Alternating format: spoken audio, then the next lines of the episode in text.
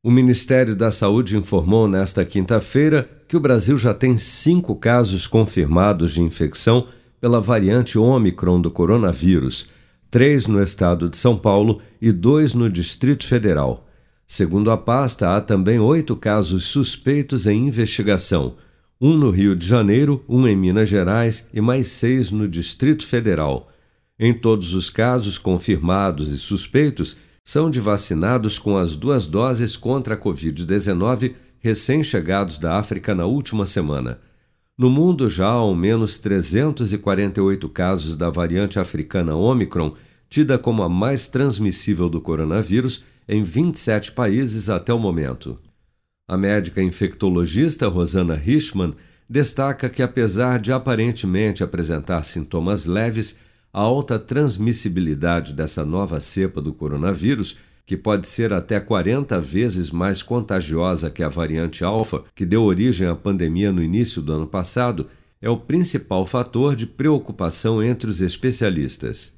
O fato do vírus dar um quadro mais leve e até formas assintomáticas, óbvio que por um lado é excelente, a notícia é ótima, mas em termos de espalhar o vírus para a população, não é uma boa informação, porque parece que ele vai ter mais facilidade de rapidamente se espalhar.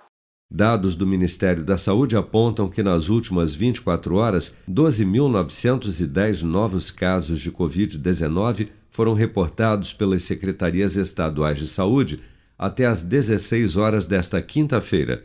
No total, já são mais de 22 milhões de diagnósticos desde o primeiro caso confirmado em fevereiro do ano passado.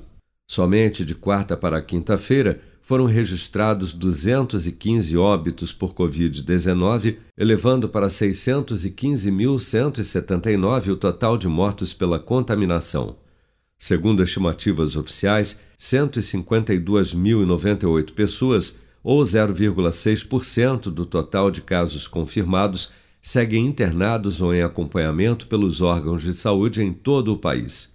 Até amanhã desta sexta-feira, 159.396.322 pessoas, ou 75,3% do total da população do país, já haviam recebido a primeira dose de vacina contra a Covid-19 sendo que destas 135.324.508, ou 64% dos habitantes do Brasil, também já foram imunizados com a segunda dose ou dose única contra a doença, e 17.229.559 pessoas, ou pouco mais de 8% da população, já receberam a terceira dose ou dose de reforço.